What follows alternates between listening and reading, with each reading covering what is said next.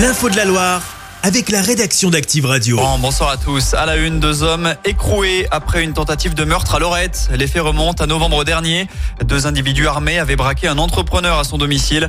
Les deux malfaiteurs avaient finalement été mis en fuite. Le parquet de Saint-Etienne nous apprend cet après-midi qu'ils ont été interpellés et placés en détention provisoire.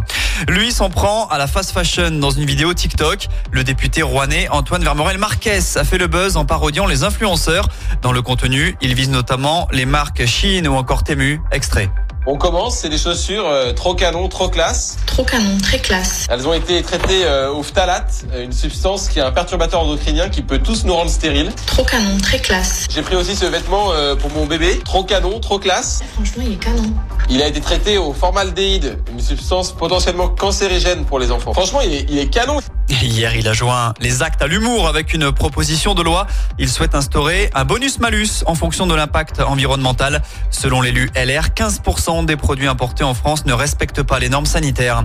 Une de plus, l'enseigne de prêt-à-porter Burton of London a été placée en liquidation judiciaire hier.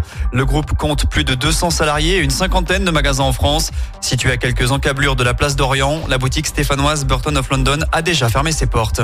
Le dispositif avait été testé dans le Rhône voisin. Le permis dématérialisé est étendu aujourd'hui dans toute la France. Plus besoin d'avoir son papier rose ou sa carte en cas de contrôle. Le document pourra être présenté via son téléphone. Il apparaîtra dans l'onglet portefeuille de l'application France Identité.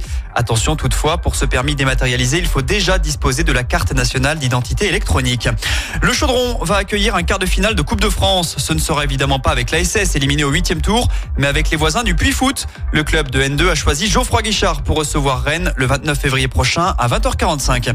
Et puis la tension va être électrique, les yeux dans les yeux, vous allez frissonner à chaque contact.